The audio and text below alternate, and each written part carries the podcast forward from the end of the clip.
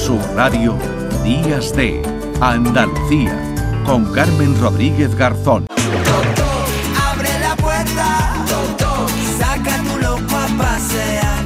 Abre la la, abre la la la.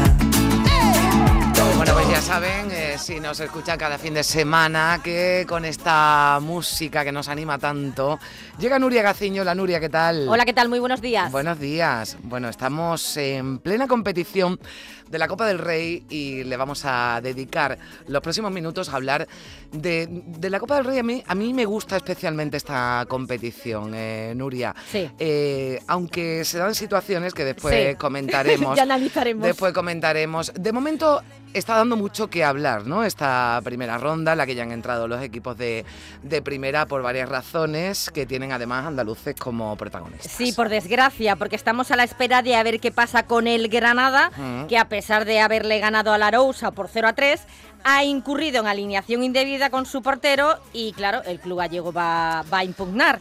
Y yo me pregunto, mira que esto ha sucedido muchas veces ya. Ya, no aprenden quién, quién hace las alineaciones. Claro, y Paco López, que es el entrenador del Mm. Granada, ya dijo días atrás que iba a contar con Adri López, el portero, que lo iba a alinear. O sea, que avisar avisó y Sí. preguntó.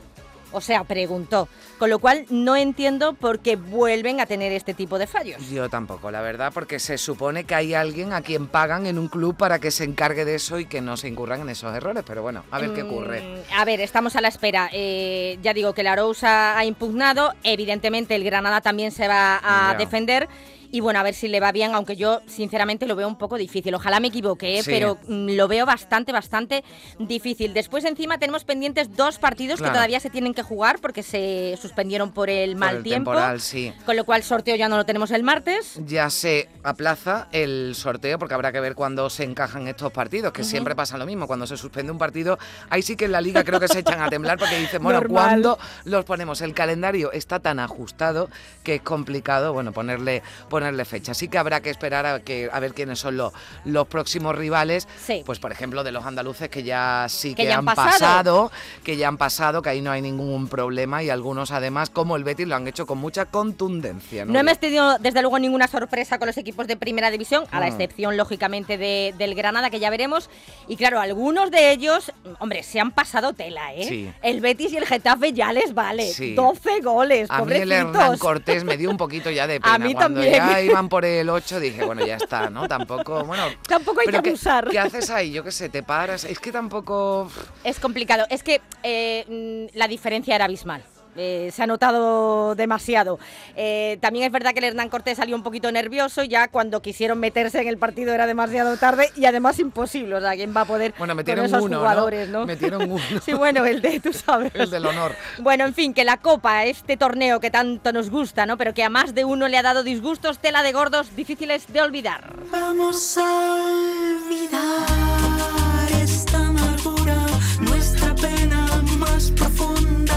Pero yo te decía al principio, Nuria, que es una competición muy, muy bonita porque permite que haya, bueno, pues otros equipos, ¿no? Desconocidísimos además, porque yo el Hernán Cortés, y te digo la verdad, es que no sabía ni dónde estaba, porque además es una pedanía Sí, es una menor pedanía, sí. de Don Benito, bueno, que es un pueblo que todo el mundo conoce Pero- de Extremadura, pero que tampoco es un pueblo... mm, Sí, excesivamente, conocido. Pero es lo que se aprende de geografía con la. Copa del Rey. Eso a mí sí, por porque eso cuando le toca, bueno, pues a tu equipo a otro y dice, bueno, ¿y este dónde está? ¿No? Ya busca en el mapa. En el mapa, no, no, y a mí eso me gusta mucho, se aprende mucha geografía y a mí me sí, mola. sí. A ver, es un torneo bonito, ¿no? Y todo el mundo, sobre todo los de inferior categoría, en las primeras rondas quieren que les toque el gordo, que es el Real Mm. Madrid y el Barcelona. Pero, mm, a ver, tiene matices, porque a mí no me gusta que los equipos de la Supercopa de España, que esto se lo inventó Rubiales, no sé por qué, Ya. No entren hasta la tercera ronda. O sea, que las primeras rondas, eh, la primera y la segunda, a ver, no nos engañemos, todos quieren al Real Madrid o al Claro. Barça Sí, sí. pues me da, me da coraje, ¿no? Pero bueno, en fin, que mm, mm, está un poquito, un poquito adulterada, pero bueno, se intenta que los pequeñitos hagan caja, hagan taquillaje con lo con los de la primera. Eh, para otros, en cambio, eh, la Copa, sobre todo en las primeras rondas, es un verdadero marrón, porque claro, equipos grandes tienen que pasar sí o sí. Eso está claro. Si pasan bien y si no pasan, Dios mío, es una catástrofe eh, absoluta, ¿no? Porque además es un poquito humillante, ¿no? Sobre todo. Totalmente, totalmente. Bueno, para desgracia del madridismo, el Real Madrid es el que se lleva la palma. a la Madrid, a la Madrid.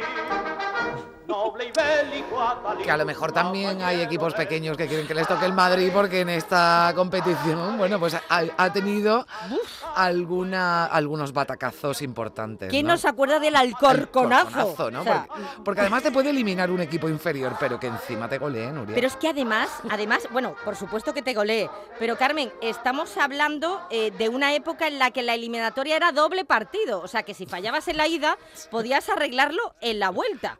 Bueno, pues este equipo de Segunda División B, que entrenaba por aquel entonces Anquela, muy humilde, eh, eh, pues en la ida, que se disputó en Santo Domingo, el Alcorcón le metió cuatro goles al Madrid. Y a ver, algún que otro suplente llevaba, pero era un equipo casi, casi de Champions. Jugadores como Raúl, Van Nistelrooy, Guti, Benzema. Cuatro goles, o sea, humillación total. Bueno, quedaba la vuelta que tú dices, bueno, está difícil, Ahora pero saco hombre, aquí a toda la artillería claro. y le metemos ocho, ¿no? pues un gol solamente metió el Real Madrid. O sea, es que en Alcorcón ni se lo creía. Estaba todo el mundo flipando porque se había encargado a un equipo que iniciaba una nueva era galáctica. Somos los mejores, los de Alcorcón. Le hemos ganado a los galácticos, al Gran Real Madrid. Sin Audis y sin nada. Sin Audis y Audis. sin nada. Bueno, es que además yo me imagino que en Alcorcón, que seguramente habría mucho madridista, y dijeron, nada, yo ya soy del Alcorcón para siempre. Oye, ¿y sabes que yo creo que Canal Sur aportó su granito en esta gran eliminación? Sí. Y el Ah. motivo lo cuenta Anquela. Bueno, porque estaba de comentarista con vosotros en Jaén, en el Canal Sur, y eso me gusta menos que entrenar. Y había que buscarse trabajo y me salió aquí en Alcorcón y no lo dudé ni un segundo. Oye, que lo podíamos haber retenido. Y así no hubiésemos fastidiado al Madrid. Que me gustaba menos que entrenar.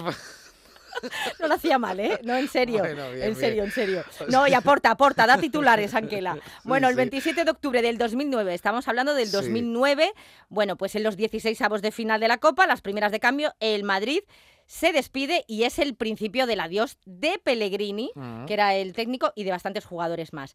El famoso Alcorconazo que dio la vuelta al mundo, fijaos cómo fue la cosa, ¿eh? Que todavía se recuerda, y en el 2012, el maniático y obsesivo de Mourinho, que no sé por qué motivo le tiene tanta manía a Pellegrini, no lo sé, bueno, pues le faltó tiempo para soltar esta pullita. Lo que yo intento siempre que no pase son alcorconazos. Eso intento, intento siempre que no, que no pase, motivando a la gente, teniendo a la gente consciente de que el Real Madrid es el Real Madrid y no podemos, no podemos dejar que pasen cosas como, como esa. Pues si somos eliminados, pues que seamos eliminados por un equipo de, de primera, por un equipo que, que tenga condiciones para competir con nosotros y, y eso es la Copa. Bueno. Eso es la copa y ese es Mourinho, que en fin, que tiene un puntito O sea, desagradable. O sea, desde, en el 2009 fue lo del Alcorconazo Y y, en el 2012 2012 lo recuerdan en Qué una malo es previa el de Copa. rencor, qué malo es el es que rencor. este hombre bueno, yo no me imagino para. que Pellegrini diría, mira, a los del Betis que a lo mejor dijeron, bueno, ya paramos de meterle, no, no, no, no, vaya a ser que el Hernán Cortés le dé la vuelta y me lleve yo un Hernán Otro disgusto. Así que Otro disgusto, ¿no? Bueno, mira, seis años después llegaría otra eliminación surrealista al máximo, también en los 16 avos de final. El Cádiz, también en segunda B, como el Alcorcón, se carga el Madrid de Rafa Benítez contra todo pronóstico, pero no se lo carga en el campo, se lo carga en los despachos por alineación indebida en Carranza de Sherishev. Resulta que el ruso arrastraba una sanción por acumulación de tarjetas de la temporada anterior cuando militaba en el Villarreal y por lo que se ve, pues nadie en el Madrid se dio cuenta. Tenía que haber cumplido la sanción aunque estuviera ya en otro equipo, ¿no? Eh, bueno, el partido lo gana el Real Madrid por 1 a 3, por cierto, el primer tanto de Sherishev, pero lo más surrealista, o sea, lo más surrealista es que se dan cuenta durante el transcurso del, Del partido, partido, y sí. se da cuenta además la prensa, la, la chivata, la que siempre saca todo, ¿no? Y claro, te ocurre esto en otro campo y vale, pero te ocurre en Cádiz. y claro, el cachondeo en las gradas fue monumental. Sherishev no puede jugar. Saca Sherishev.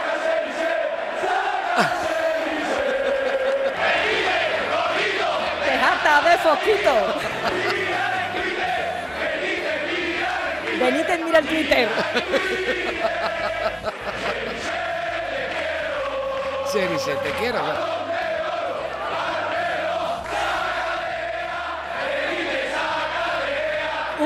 Para todo el mundo porque también cantaron Arbeloa, Balón de Oro y Saca de Gea metiéndose con Iker Casillas. O sea, es que repartieron a Bueno, diestro claro. y siniestro Lo todo el estaban partido. celebrando porque ya se dieron cuenta de que esto lo tenían, lo podían tener, tener ganado, ¿no? Y Sí, bueno, sí, sí, porque Benítez de hecho saca Sheriche. Hay un momento que dice, uy, cuando se dan cuenta, Ya, claro, pues era tarde.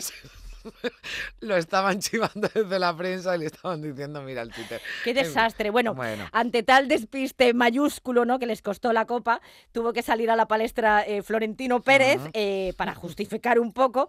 Y como no había por dónde coger el asunto, la culpa es de todo el mundo menos mía. Yo creo que ahora mismo no hay ninguna persona que nosotros hayamos de- detectado que haya actuado negligentemente. Si el jugador no nos lo ha dicho, que es el que lo tiene que saber, si no nos lo ha dicho la federación y no nos lo ha dicho el Villarreal, que también lo conoce, es imposible que lo supiéramos. Pero vamos a ver, el Villarreal, ¿qué Vamos, yo culpa me tiene estoy imaginando al? Villarreal. Oye, Florentino, no pongáis a Cheriche, que me acabo de acordar que tiene una. Pero vamos a ver. o sea, Pero ¿qué más le dará al Villarreal? Es que yo Exactamente, el. Villarreal bastante tendrá con lo suyo. Estar pendiente de la alineación del No hay por dónde cogerlo, la verdad. Bueno, pero las debacles de los merengues, que yo de estas de verdad que no me acordaba, vienen de antes. El Madrid con Vicente del Bosque en el banquillo y futbolistas como Fernando Hierro, Iván Campo Morientes caían eliminados a partido único ante el Toledo de Segunda B. Volvieron a tropezar en la temporada 2008-2009 también ante un Segunda B como fue el Real Unión.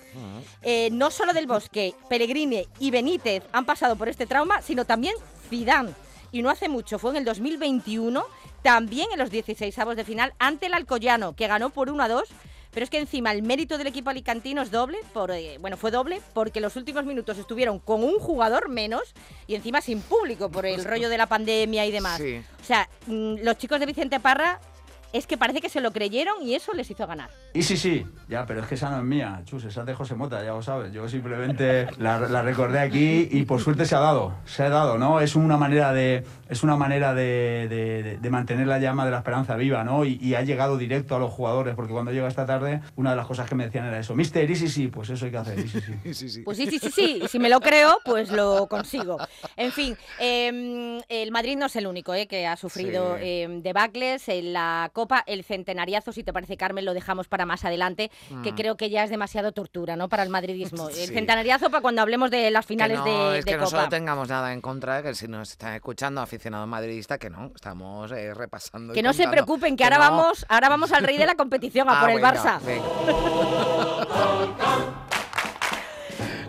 Bueno, temporada 2001-2002, 32 avos de final, el Barça de Puyol, Xavi o Saviola, entre otros, cae en la prórroga ante el Figueras, de Segunda División B. Ojo que este equipo llegó hasta las semifinales. Allí lo eliminó el Deportivo, que fue después eh, a la postre el campeón de Copa. No contento con ello, un año más tarde el Barça vio cómo se repetía la pesadilla. Esta vez el verdugo fue el Novelda que en el 2002, eh, el 11 de septiembre, ocupaba la última plaza del Grupo 3 de la Segunda División B. Pues con Luis Vangal al frente del banquillo, los culés cayeron por 3 a 2. Otro que bien baila. En la siguiente campaña, o sea, es que esto fue un ciclo muy malo del Barça.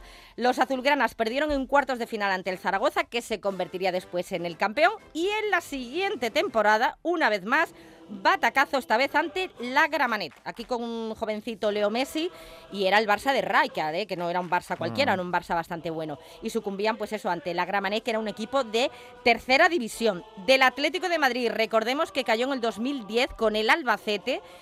Y en el 2013, los 16 avos de final, le tocó al Sevilla, que no pudo con el Racing de Santander, equipo de segunda B, ¿eh? perdió por 0 a 2 en la vuelta en el Sánchez Pijuán, que terminó ovacionando al Racing de Santander del mosqueo que tenía eh, el aficionado de- del conjunto de Nervión. Bueno, menos mal que ese año pues enmendó esta decepción ganando la Liga Europa, la primera de Unai Emery. Cuántas cosas dejan huella, cuántas cosas se recuerdan. Y luego hay equipos en la Copa, eh, Carmen, que dejaron huella. Sí. Que dejaron mucha huella. Por, eh, por ejemplo, el Mirandés. El Mirandés. Todos lo asociamos con la Copa, Totalmente, ¿verdad? Totalmente. En el 2012 superó a tres equipos de primera, Villarreal Racing Español. Tres meses más tarde consiguió el ascenso a segunda. Así que la temporada siguiente se implantó en las semifinales de Copa eliminando a Celta, Sevilla y Villarreal. O sea que No, no, imagínate el, Mirandés se- palmarés. se convirtió en la, en la pesadilla de todos los Sí, equipos. sí, sí. Nadie quería que le tocara el Mirandés, que prefiero que me toque el Madrid, ¿no? Es que, en fin.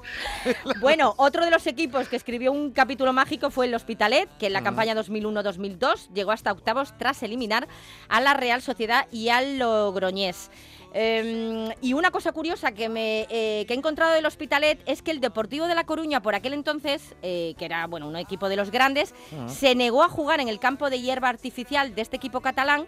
Y estos se clasificaron pues sin necesidad de competir. Yo no me acordaba de ese Ah, pequeño detalle, tampoco, que el o sea, Depor no claro, quiso claro, jugar. Si no, si no vas y además eh, si da el visto bueno, ¿no? Claro. la, la liga o quien sea tiene que dar la, la vista, el visto bueno de que en ese campo se puede jugar, pues si te niegas, oye, pues claro, nada, es tu problema. perdido, es tu problema. el partido, claro. el Guadix, colista Ah, sí. en su grupo de segunda B, eliminó en el 2001 al Valencia, subcampeón ese año de la Champions.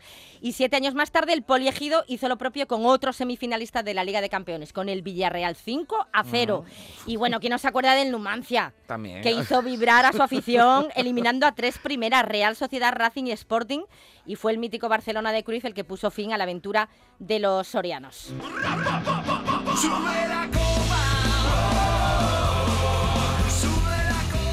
Bueno, pues eh, nos da mucho de sí la Copa, por cierto. Por cierto que he visto que, bueno, uno de los que aspiran a presidir la federación, Carlos Herrera, Sí. Dice que le está dando una vuelta a Nuria a la, al, bueno, a, cómo se van a, a- cómo va a ser el próximo sorteo de Copa si él llega a la presidencia de la federación. Miedo me da. A mí también. Me da miedo. Yo, tú, a mí me gustaba más cuando eran a, a doble partido, fíjate, me parecía, mm, bueno, eh, quizás un poquito más justo, también era bueno, ¿no? Para, los para los equipos pequeños jugar en un... Yo recuerdo, Nuria, que Sí, ir al- coincidimos, al campo que grande. coincidimos, ¿no? Un, un Écija Real Madrid. Sí, es verdad. Y un Real Madrid Écija, claro, pues el Écija jugando en el Bernabéu, pues imagínate. Claro, Y sí, es que esa también como un delegación premio. astigitana entre la que me encontraba. Lo recuerdo, lo recuerdo, Que fuimos, verdad. que fuimos a, a- bueno, pues al Bernabéu ver a un Écija jugando allí, pues no sé. No sé si estará pensando en eso. Dice que propone un sorteo aleatorio porque estas goleadas humillantes, estos campos muy irregulares, económica- económicamente es muy poco rentable. Bueno, pues no sé. No, pero mira, el detalle que tú, el pequeño matiz que tú has introducido de que también es un premio, ¿no? Para esos jugadores que estén en campos grandes. Sí. Bueno, también se debería valorar. No sé, en cualquier caso, a mí no me desagrada el formato de ahora, no me desagrada, pero me parece injusto Mm. Sí, que, que se le dé de- tanto premio a los de la Supercopa de Pues España, también. no lo entiendo, la verdad. Bueno, pues eh, pendientes de lo que pase con el Granada y cuando ya sea el sorteo, pues ya lo, lo contaremos. Nuria, muchas gracias. Nada, besitos y buen fin de a todos. E igualmente, adiós.